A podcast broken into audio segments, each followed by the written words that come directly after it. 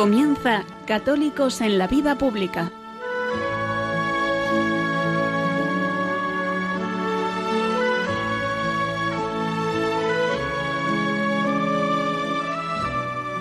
Un espacio dirigido en Radio María por Luis Zayas.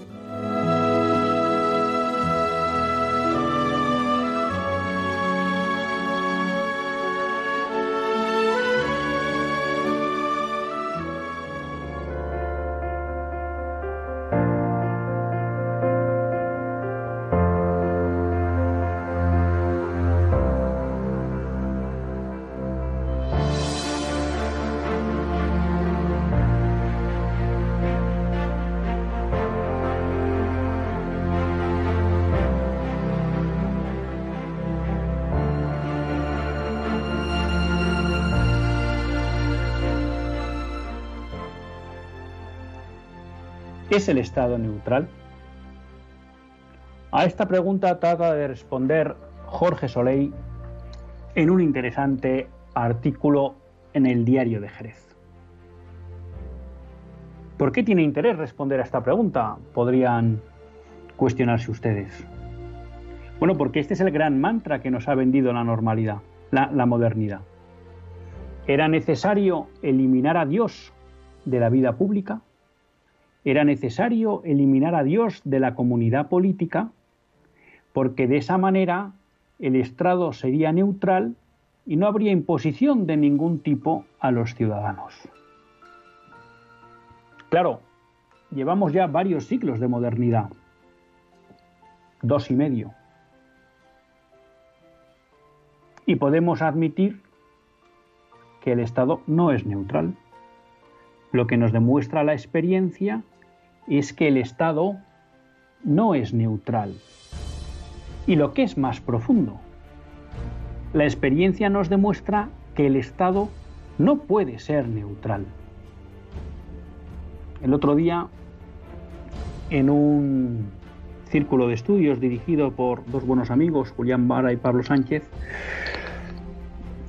un miembro del círculo, Juan Carlos, decía todo poder genera su verdad.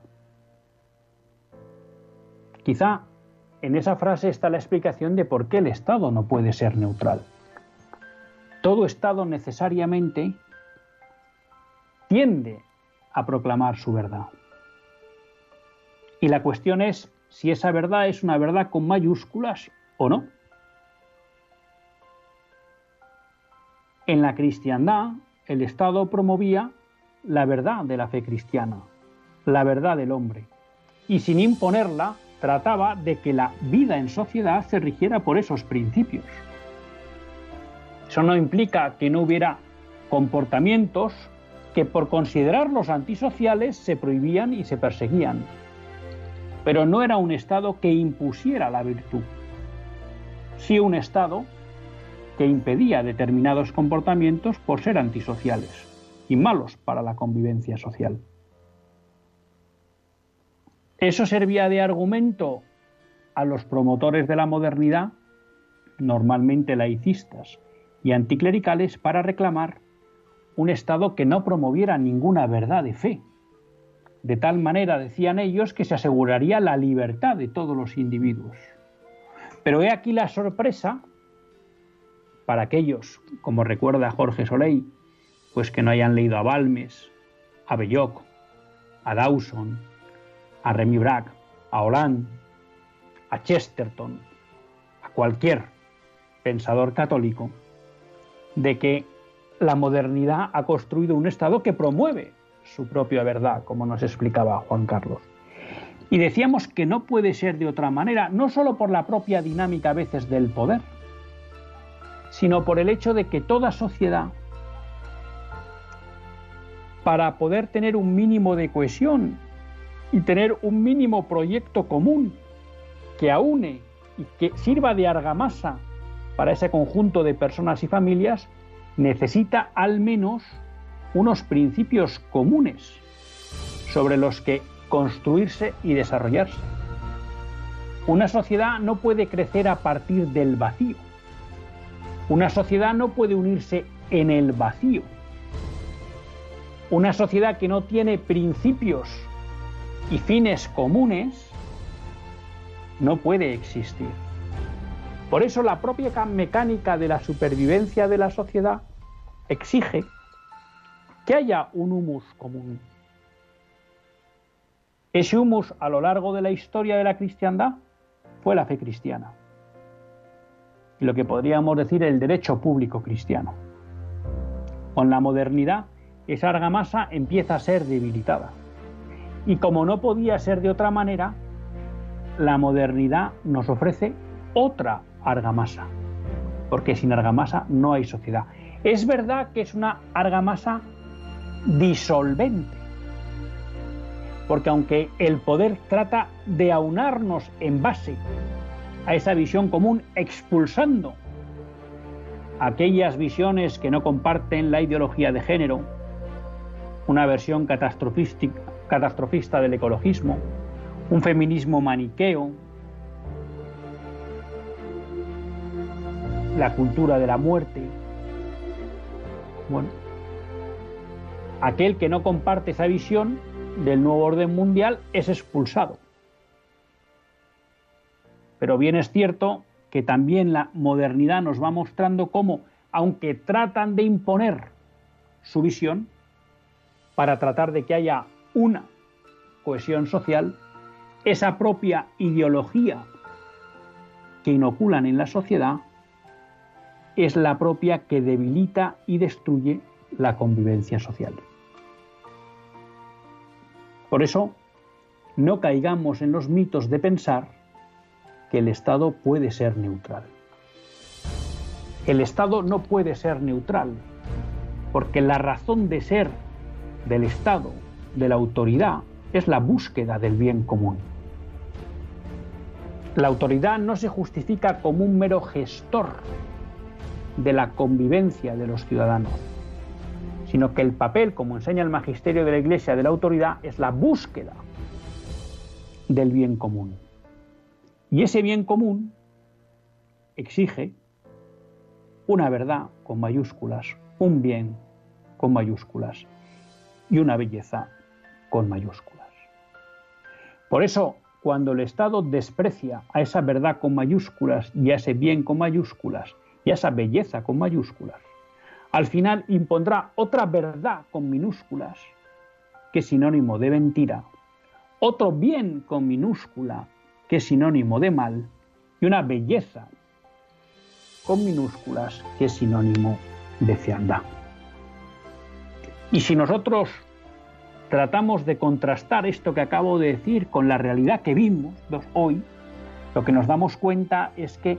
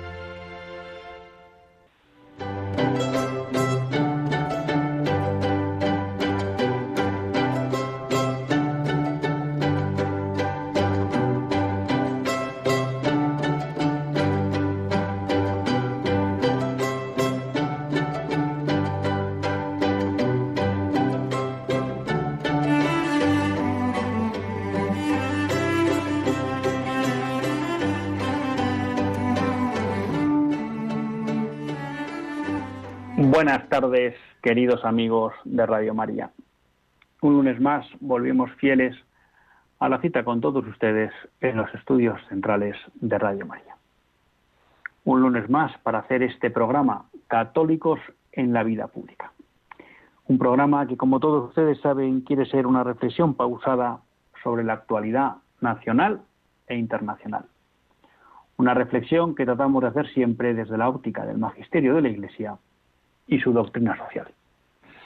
Una iglesia que no nos cansaremos de repetir, que es madre y maestra.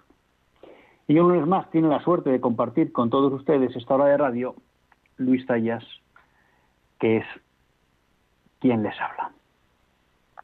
Un lunes, bueno, pues que quiero aprovechar para abusar de su confianza y pedirles que recen por dos sacerdotes amigos, don Jorge y don Jesús, pues que el coronavirus les ha casado y aunque de momento evolucionan bien, bueno, pues para que con sus oraciones podamos asegurar que todo sigue un, buen curso y que el haberse infectado pues no queda más que que en un susto. Y un lunes en el que volvemos a una cita tradicional en el programa, que es aquella que tenemos con las jornadas de católicos y vida pública en el País Vasco, donde bueno, pues los componentes de la CDP, pues de San Sebastián y de Bilbao, pues siguen fieles a su compromiso, con una perseverancia digna de encomio, y estamos ya en las decimoquintas jornadas de católicos y vida pública en el País Vasco, que se van a celebrar este viernes y sábado bajo el título La educación sin importa. Y para ello, bueno, pues contamos con dos miembros del comité organizador, que por un lado es Javier de Miguel, que es secretario de la CDP del centro de Bilbao, y con Antonio Girbau. Javier, Antonio, buenas tardes. Muy buenas tardes a todos. Hola Luis, muy buenas tardes y buenas tardes a toda la audiencia. ¿Mm? Bueno, en primer lugar, enhorabuena, porque como decíamos, pues ya son 15 15 jornadas, eh, con lo cual, bueno, pues esto demuestra que hay una gran perseverancia por parte de todos vosotros y realmente esto está permitiendo, bueno, pues que en Bilbao haya, o en el País Vasco, haya una vez al año pues un momento de, de reflexión sobre lo que supone pues ser católico y la vida pública. Este año habéis elegido la educación. ¿Por qué? Bueno, pues eh, contesto yo, quizá Antonio, me lanzo, me lanzo a la piscina. Bueno, la verdad es que eh, sí que es cierto que son 15 años ya y también es verdad que son muchos años en los que eh, Radio María nos da cobertura y, a través del programa de Luis Tallas, pues esto, este, esta entrevista del de lunes previo a las jornadas es que ya parte del programa, así que no, no nos cansaremos de agradecer el, el, poner la, la, emisora y las ondas de Radio María al, al servicio, de, en este caso, de, la convocatoria de, las jornadas de la educación, si importa. Y respondiendo a la pregunta, pues porque mm, tenemos un empeño que es el de, eh, el de dedicar los esfuerzos a aquello que realmente importa. Y lo que realmente importa son cuatro o cinco cosas. Eh, y esta es una de ellas. La educación es fundamental. Es fundamental en, la sociedad porque, pues, porque nos estamos jugando el futuro el futuro de nuestros jóvenes, el futuro de nuestro país y porque está mucho en juego, porque además es una cuestión esencial. Es verdad que eh, miramos para otro lado, normalmente no solemos tratar eh, el tema de la educación, los partidos políticos en, las, en, las, eh, en los grandes programas que elaboran cuando se acercan las elecciones nunca hablan de este tema, nunca a pesar de que, ya digo, es una cuestión nuclear o esencial en la sociedad. Y entonces nosotros hemos decidido a poner los puntos sobre los sillas y a decir que a nosotros la educación sí nos importa y además como están en juego ciertos derechos que entendemos que son fundamentales, eh, pues queremos durante estos dos días que se hable de educación, que se hable del derecho irrenunciable que tenemos las familias a elegir la educación de nuestros hijos y que, y que se preste atención a una cuestión como es esta tan esencial. Sí, efectivamente.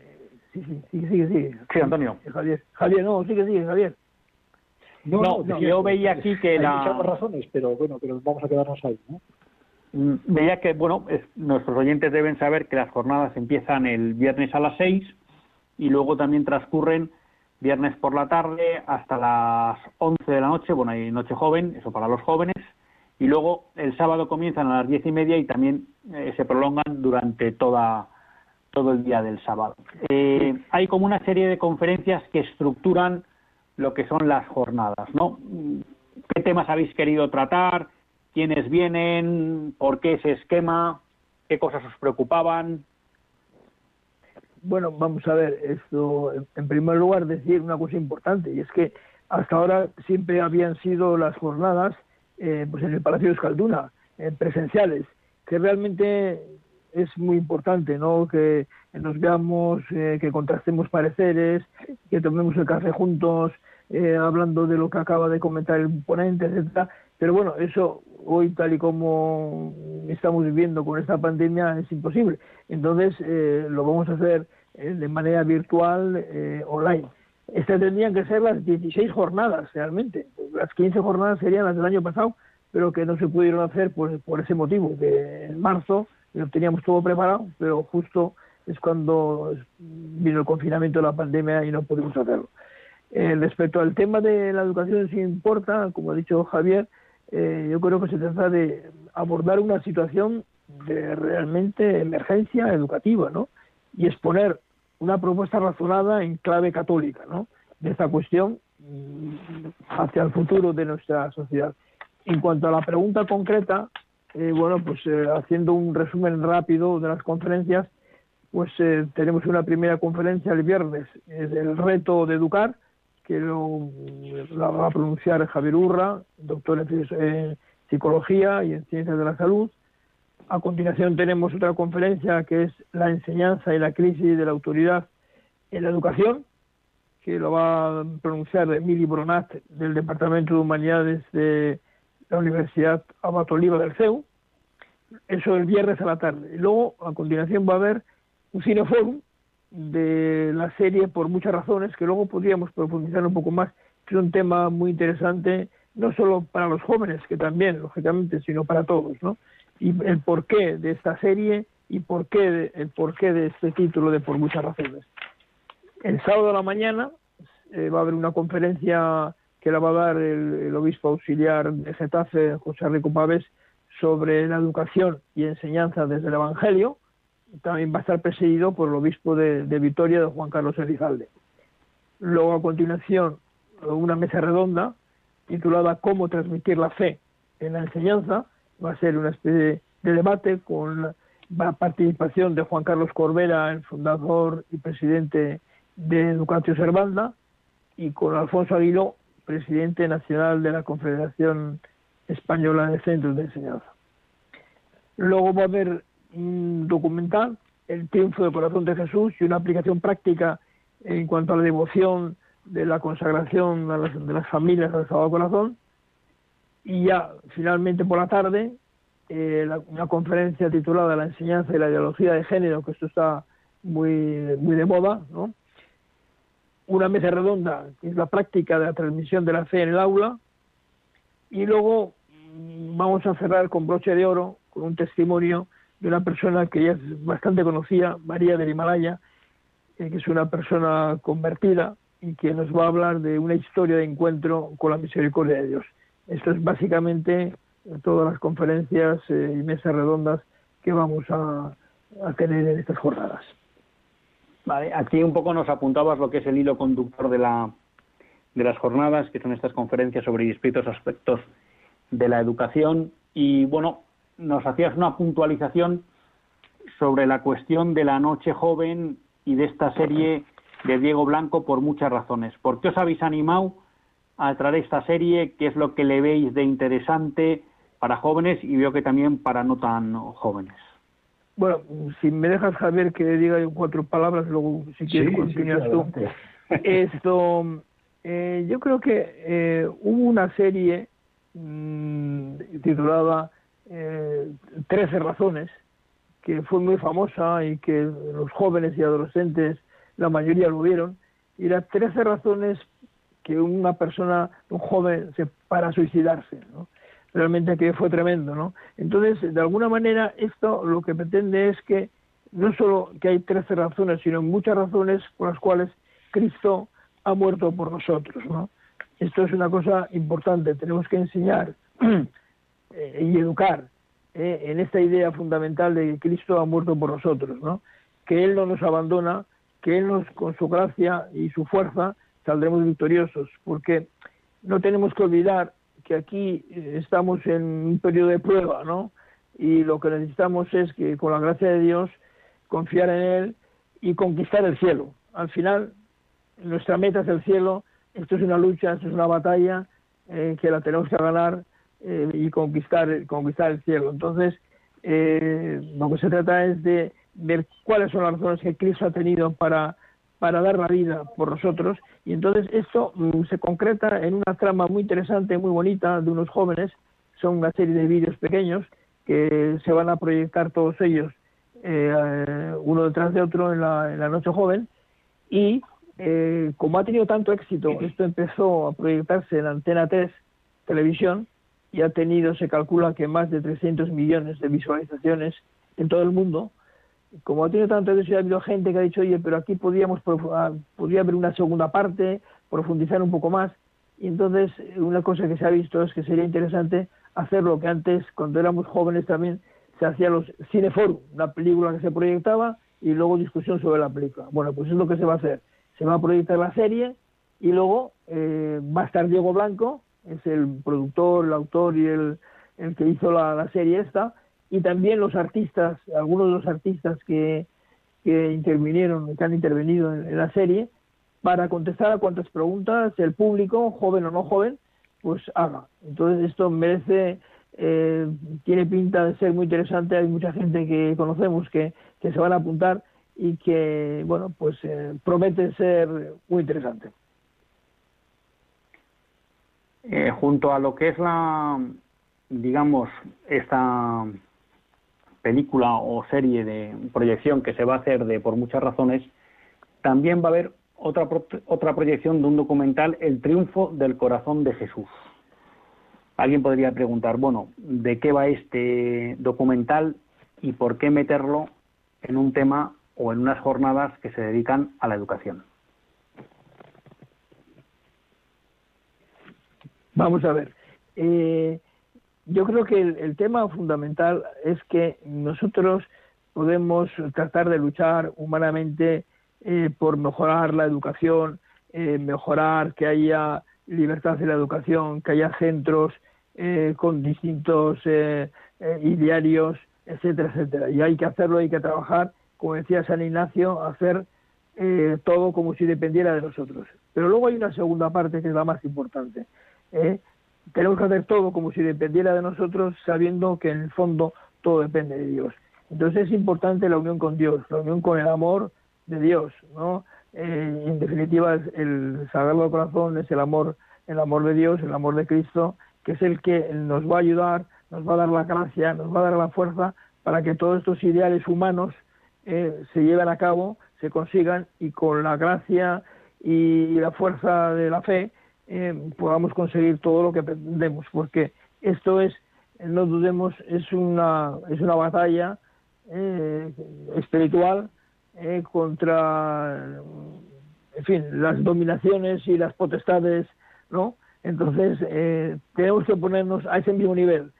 tenemos que luchar humanamente, pero también tenemos que armarnos de las armas del espíritu, de la gracia, de la fortaleza, para que todo esto que queremos que es bueno para nuestros hijos y para la sociedad se lleva a cabo y llega a buen, a buen fin. ¿eh? Incorporáis también un testimonio de María de Himalaya, que bueno, yo creo que nuestros oyentes la conocen porque pues en algún programa Monseñor Munilla ha hablado sobre ella, incluso es posible que en Radio María pues haya puesto alguno de sus testimonios, quién es María del Himalaya y un poco por qué ese colofón en, en las jornadas con su testimonio?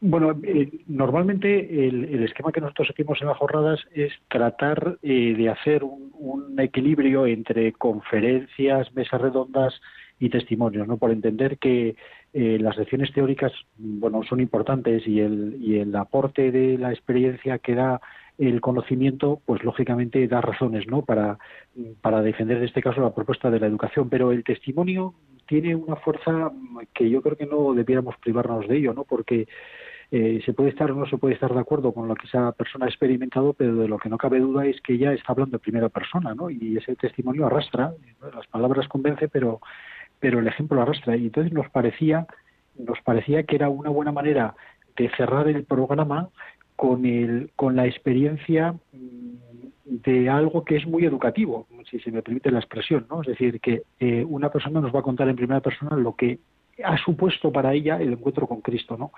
Entonces, eh, bueno, seguramente que muchas asignaturas nos podían hablar de esto, pero eh, la fuerza, la fuerza que tiene el testimonio de alguien que lo ha experimentado, yo creo que eso es irrebatible. De manera que mm, nos parece que eh, es una buena manera de poner un broche a, las diferentes ponencias y, y, y, debates, ¿no? Y, mesas redondas. Por eso, por esa razón es por la que hemos invitado a María de Himalaya. Y hemos visto que, las jornadas... Antonio, Antonio, comenta. No, digo que además, eh, como corroborando lo que dice Javier, el tema del testimonio, eh, la historia que nos va a contar esta María eh, es la historia de una persona que se ha convertido, ¿no? Una persona que lo pasó muy mal, que estuvo a punto de suicidarse, sin embargo, una gracia tumbativa le convirtió y ahora, bueno, pues está predicando su conversión y las consecuencias de esa conversión. Ahora estamos en cuaresma y la misión de la cuaresma también es convertirnos. Y, no es lo mismo, como decía Javier, eh, una cosa teórica que una homilía de un sacerdote que diga cómo hay que hacer para convertirse, a que veas una persona que realmente se ha convertido, una persona normal y corriente como cualquiera de nosotros, eh, que se ha convertido, cómo, cómo se ha convertido y cuáles son las consecuencias. Entonces, eso eh, engancha, eso engancha porque esa persona que es normal, eh, pues me puede enganchar a mí y decir, bueno, yo por qué no me convierto como esa persona se ha convertido, ¿no? Eh, yo creo que eso es importante, eh, como decía Javier, los testimonios en las jornadas siempre, las, siempre los ponemos porque es lo que más tira, lo que más arrastra. Hemos dicho que las jornadas van a ser en formato online. ¿Qué hay que hacer para poder asistir a ellas? Nada, es simplemente es, muy sencillo. Es verdad que en, este caso la, situación que vivimos de pandemia que estamos sufriendo pues nos obliga y nos, como ha dicho bien Antonio, no tenemos que prescindir de algo que para nosotros es importante, no que es casi consustancial a las jornadas, que es eh, el vivir el encuentro, ¿no? ese componente presencial que supone encontrarnos al cabo de un año de nuevo con tantas personas, ¿no? Con tantas realidades de la Iglesia. Pero vista la situación, no nos ha quedado otro remedio que que recurrir a esta vía, que por otro lado, bueno, pues quizá nos permita llegar a mucha mucha gente, ¿no? Ser, ser más amplia la audiencia. Entonces, la forma de participar es muy sencillo, es simplemente eh, buscar la página web www, la dirección de internet www, ACDP, Asociación Católica de Propagandistas, en las iniciales, acdp.es, 15 eh, jornadas País Vasco, y allí encontrarán toda la información para, eh, para participar, para conectarse e incluso también para el que quiera se puede, se puede inscribir y puede contribuir gratuita, o sea, la inscripción es gratuita, pero también tiene la posibilidad de contribuir y eh, ayudar a, los gastos que genera la organización de las jornadas. Pero la inscripción para todos es gratuita a través de ese enlace. Y luego, una vez que te has inscrito, eh, te va a llegar algún enlace por mail para conectarte o para conectarte te conectas a través de la propia web otra vez. No, no hace falta, realmente no hace falta escribirse. En, esa misma dirección de Internet tienes los enlaces para el viernes a la tarde, el sábado a la mañana y el sábado a la tarde. Y además de eso, el que quiera también puede inscribirse y colaborar, bueno, pues eh, en la medida que, él considere para, eh, para bueno, para sufragar los gastos que supone la organización. Pero, pero en principio, eh, esto, el acceso es totalmente gratuito para todo el mundo y es directo a través de tres enlaces que están en la página web disponibles, ¿eh? para viernes a la tarde, para el sábado a la mañana y para el sábado a la tarde. Sí, por aclarar un poco más la cosa, o sea, normalmente en nuestras jornadas siempre ha habido que inscribirse y una vez inscrito, incluso pagar una cantidad módica, una vez que se ha inscrito, bueno, pues se te da derecho a ver las jornadas y demás. Este año, eh, mm, como va a ser online, va a ser virtual, también hay posibilidad de inscribirse, pero hemos querido que no sea obligatorio, porque no queremos, hay gente que igual le, eh, supone una barrera poner el nombre, apellidos, el correo electrónico y demás, igual supone una barrera y no se inscribe. Bueno, pues el que no se quiere inscribir, pues que no se inscriba. Pero en esa misma dirección, acdp.es, hay como tres botones, como ha dicho Javier, donde aunque uno no se haya inscrito, le da el botón del viernes a la tarde y aparecerá todo lo del viernes a la tarde. Y lo mismo sábado a la mañana y sábado a la tarde. De tal manera que de una forma totalmente libre, sin inscribirse y sin pagar nada, cualquiera que quiera lo pueda, pueda ver las jornadas, ¿eh? asistir a las jornadas. Pues creo que hemos dado un buen repaso a lo que es en sí la jornada. No sé si pensáis que queda algo por apuntar o por comentar a nuestros oyentes. Bueno, yo, lo digo que, que es una oportunidad, una oportunidad para todos, bien sean mayores o jóvenes, eh, que además es muy cómoda porque, eh, por ejemplo, el tema de la noche joven para los jóvenes va a ser dentro del horario toque de queda, es decir, que no pueden estar en la calle, van a estar en casa y desde casa con un clic en el ordenador pueden eh, oír estas jornadas. Entonces, que es muy cómodo, que es una oportunidad y que no la pierdan. Simplemente decir eso. Yo, únicamente incidiría en que la educación sí importa, importa mucho además, importa que, no se discuta el carácter indiscutible que tienen las familias para elegir la educación de, que queremos para nuestros hijos de acuerdo con nuestras propias convicciones y que eso que parece tan evidente y tan elemental, pues en nuestro país se cuestiona y se limita y son muchísimas las cortapisas que tenemos y esas cosas eh, no se alcanzan gratuitamente, eso hay que trabajarlo y hay que esforzarse eh, en el día a día y esta es una manera, esta es una manera también de esforzarse y de contribuir y, y, animarse eh, y sumarse este tipo de iniciativas y tomar conciencia de lo importante que es que tener una educación eh, garantizar la, libertad de educación, porque esa es la única manera de que haya una educación en libertad. Bueno, pues Javier y Antonio, muchas gracias por haber estado un año más con nosotros. Enhorabuena por el diseño de las jornadas. Y bueno, pues también eh, muchas gracias por seguir ahí perseverando para, de alguna manera, ayudarnos a todos a reflexionar sobre lo que supone ser un católico en la vida pública. Muchísimas gracias. Muchas gracias, Luis, y muchas gracias a Radio María, a todos los oyentes y a todo el equipo. Igualmente, muchas gracias, Luis, muchas gracias a los oyentes y gracias por la oportunidad que tenemos en que esto se emite a través de las ondas de Radio María. Gracias. Bueno, pues queridos amigos, aquí tienen una cita para este próximo fin de semana. El viernes a las seis empiezan las jornadas de católicos y vida pública en el País Vasco y el sábado a lo largo de todo el día y este año pues con una novedad y es que también los que no estemos viviendo en Bilbao pues este año tendremos la suerte de que podremos acceder a ellas así que anímense ya saben que la pueden encontrar en www.acdp.es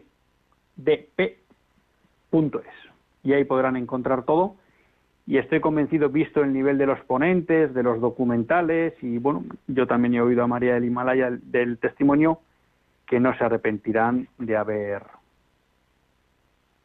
estado.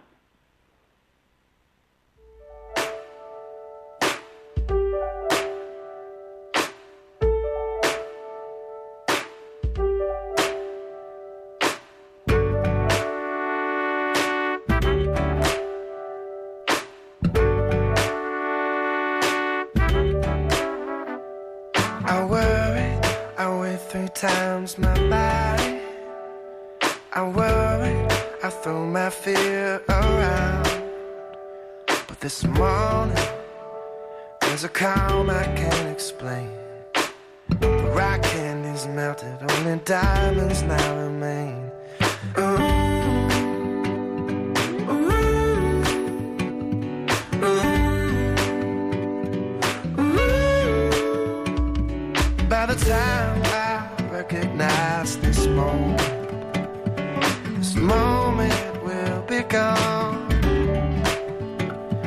But I will bend the light, pretending that it's somehow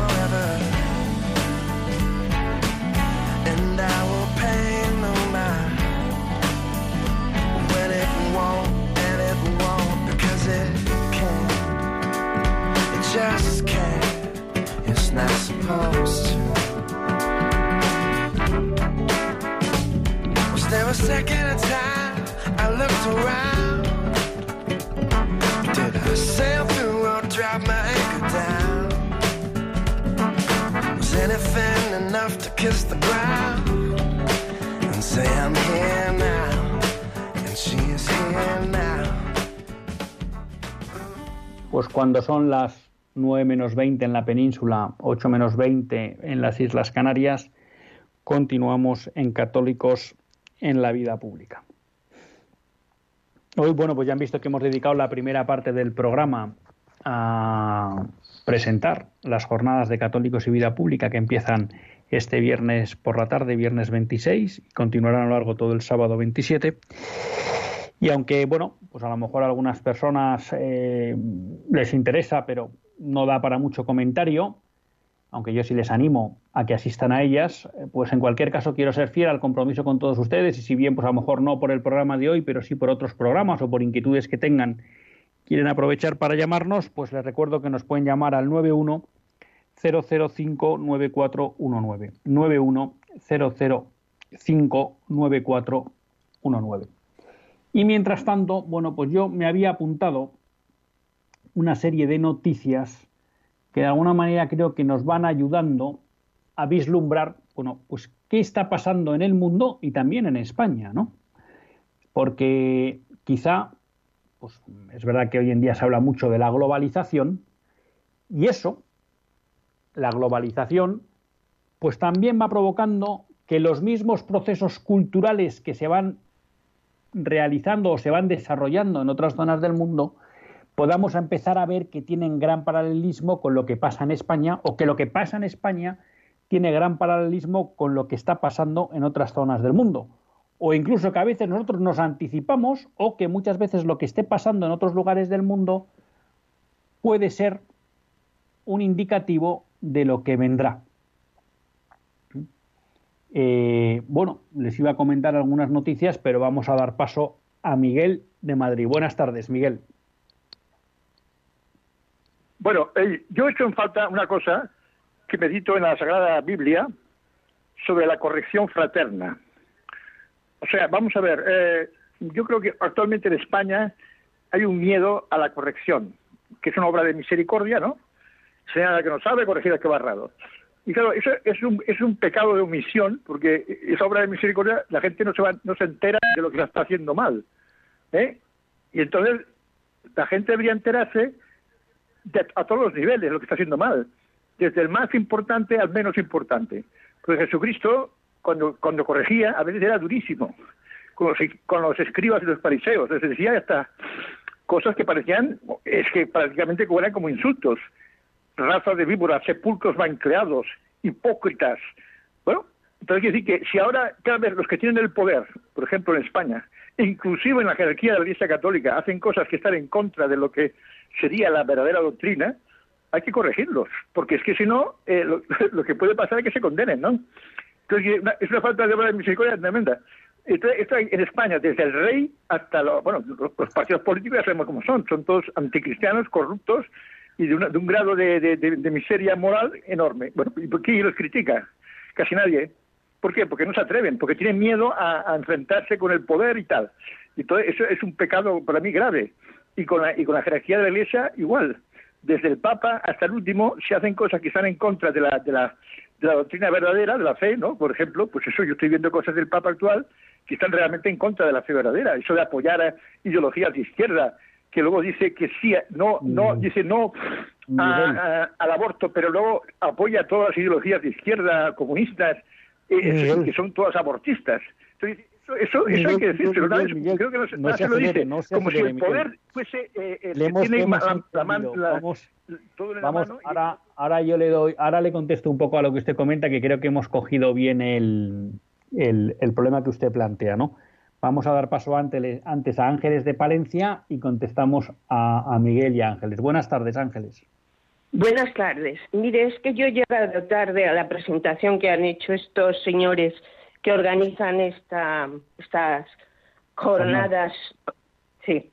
Entonces yo quería saber, en principio, si estos señores eh, eh, propician o propiciarán o están propiciando una libertad de enseñanza.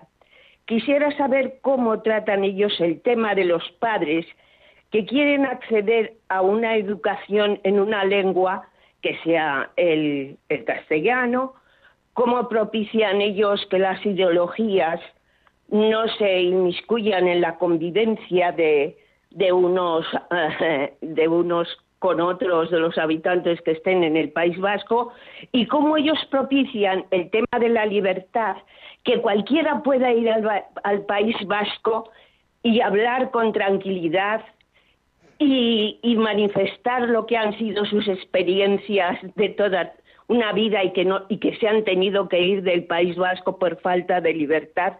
Esto es una cosa muy importante. Hoy esto, el, no, me acuerdo cómo se llama el presidente de la conferencia episcopal. Eh, este, no, Ay, no, perdón, el, cardenal Omeya, el cardenal Omeya. Eh, Omeya. en, estos en, estos disturbios que ha habido, pues con, una ideología un poco difusa y no sé cómo, decía que también como la sociedad ha condicionado estos gestos. Yo no creo eso yo no creo que estos eh, señores sean condicionados por una, eh, quiero decir, el condicionamiento social siempre es una teoría, pues esto, de tipo socialista y tal y cual, pero esto no es condicionamiento, es determinismo el que, el que, que consideran ellos que es lo que vale, porque eso es lo que hacen. Bueno, en general yo creo que sí que es verdad que la Iglesia debiera replantearse que la conferencia episcopal se replantee seriamente cómo ha colaborado con la convivencia de los españoles.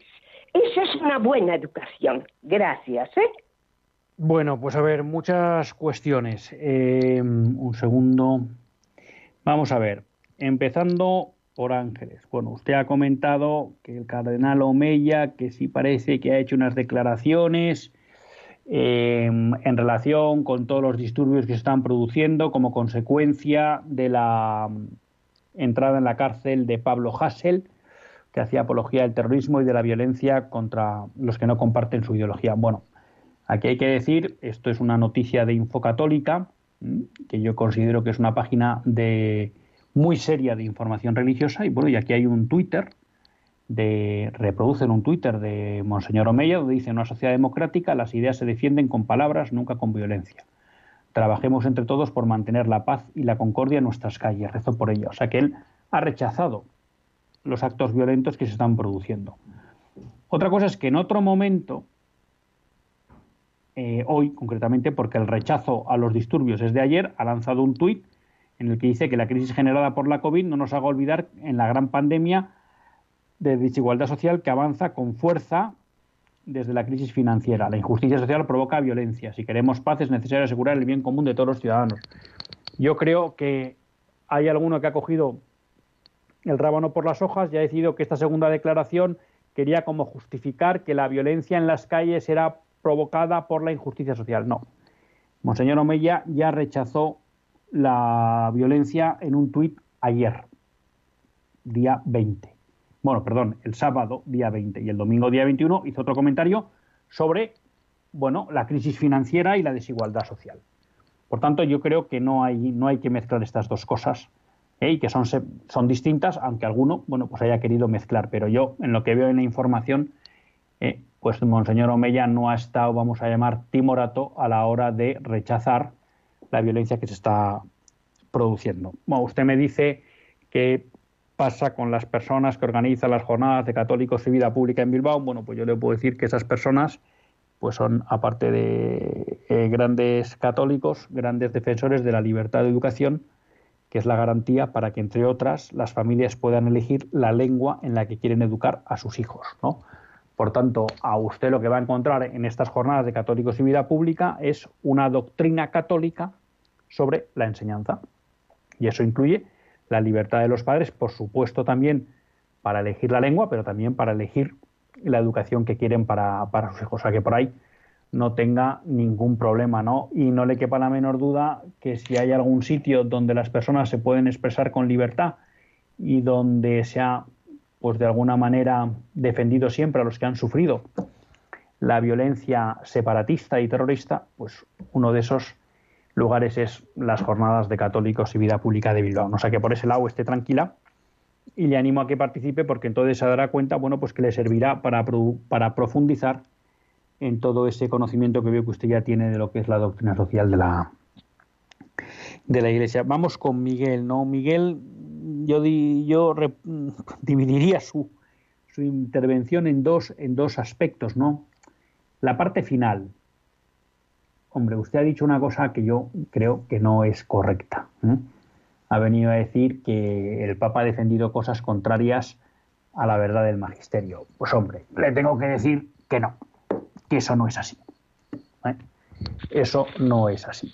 Y al, bueno, pues como siempre, me remito a que alguien me envíe un texto o incluso un discurso donde el Papa defienda eh, verdades contrarias a la fe católica. Y si alguien lo encuentra, pues que me lo pase. Y entonces ese día hablamos. Mientras tanto, bueno, pues yo sostengo que no. Que en este pontificado ha habido un cambio en relación a la presencia que quiere tener la Santa Sede en los debates políticos sociales. Ahí no cabe duda. No cabe duda. ¿Mm? Eh, Benedicto XVI y San Juan Pablo II fueron muy constantes en sus discursos e incluso cuando se planteaba algún debate de tipo moral en las sociedades, pues para intervenir y transmitir el mensaje de una manera, vamos a llamar, reincidente, constante. Y eso es verdad que en este pontificado, por las razones que considero oportunas el Papa Francisco, él hace menos hincapié en esas cuestiones. Eso no quiere decir que el Papa no haya criticado eh, públicamente y en documentos, pues viene el aborto, la eutanasia, lo que llama el colonialismo de género, muchas cosas. Pero es verdad, es verdad, y eso, bueno, pues cada pontificado tiene su carácter, hace menos hincapié, vamos a llamar, en toda esa batalla cultural, sin duda, y pone el foco en otras cuestiones.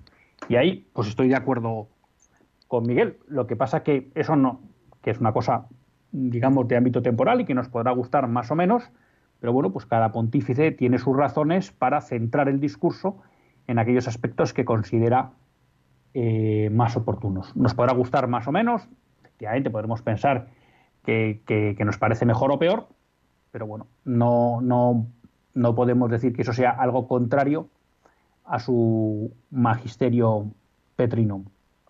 Que en un momento dado haya podido tener gestos de simpatía, que los ha tenido, pues con gobiernos que claramente son contrarios al o que promueven, como en el caso de su Argentina natal, que ahora están acaban de legalizar el aborto, promueven programas contrarios a la doctrina de la Iglesia. Bien, pues eso sí, pero no creo que tengamos que asumir que por ello está bendiciendo el programa de esos partidos. Que eso pueda generar confusión, Miguel, pues no se lo voy a discutir pero como tampoco estoy en la cabeza del Papa para entender por qué hace esos gestos, bueno, pues me resulta complicado darle una explicación. Lo que sí no me parece correcto es decir que el Papa defiende verdades contrarias a la fe católica. En cuanto a la corrección fraterna, sí, estoy de acuerdo con usted. Estoy de acuerdo con usted. Eh, si algo falta en el mundo de hoy, me atrevería a decir que son voces que denuncien los pecados del mundo, por decirlo así, ¿no? O todos esos procesos, legislaciones, ideologías en las que se va construyendo un mundo contrario a los planes de Dios. Sin duda, y ahí coincido con usted. Y creo que eso es extensible a la jerarquía católica, a los políticos católicos y a los laicos católicos. creo que estamos haciendo en general dejación de funciones. Yo creo que hemos vivido unos pontificados en que la voz del Papa ha sido clara denunciando determinadas calamidades que el mundo de hoy estaba aceptando y creo que en general ha faltado que de forma global el resto de la jerarquía católica, obispos, sacerdotes, siguieran ese ejemplo y siguieran la denuncia, pues por ejemplo, de la anticultura de la muerte, del colonialismo de género, que han venido destacando los papas. Y creo que ahí la Iglesia, como institución, formada por personas, pues ha hecho dejación de funciones. No, no el magisterio. ¿eh? Ahí sí me gustaría recalcar, porque creo que San Juan Pablo II y Benedicto XVI han sido súper activos. Ya decíamos que Francisco ha dado, el Papa Francisco, otro toque a su, a su pontificado en este sentido, pero han sido muy activos. E incluso en esos tiempos, pues las, las jerarquías no han seguido ese paso. Bueno, pues sí, y yo creo que a veces pues puede ser porque nos falta esa valentía, ¿no? Que usted citaba del Señor en el Evangelio, en que no le temblaba el pulso en arriesgar su vida para, para defender la verdad. ¿No? Entonces sí, creo que nos falta valentía. Lo que sí creo también es que eh, la corrección fraterna, pues hay que hacerla. Eh, la duda que me queda muchas veces es si la corrección fraterna es pública, ¿no? Como decía muchas veces explicamos señor Munilla, ¿no? Pues, eh, primero en privado, segundo con dos o tres y ya pues a toda la comunidad. Entonces a veces parece que a nosotros nos gusta hacer la corrección fraterna a bombo y platillo y yo creo que es bueno acercarnos a nuestros pastores, sacerdotes o amigos con responsabilidades y en un vis a vis pedirles que puedan ir corrigiendo eso o por lo menos plantearles que creemos que están haciendo algo mal. No me queda tiempo para más, más que para despedirme, agradecer a Miguel y Ángeles sus llamadas. Hasta el próximo lunes, si Dios quiere. Que Dios les bendiga.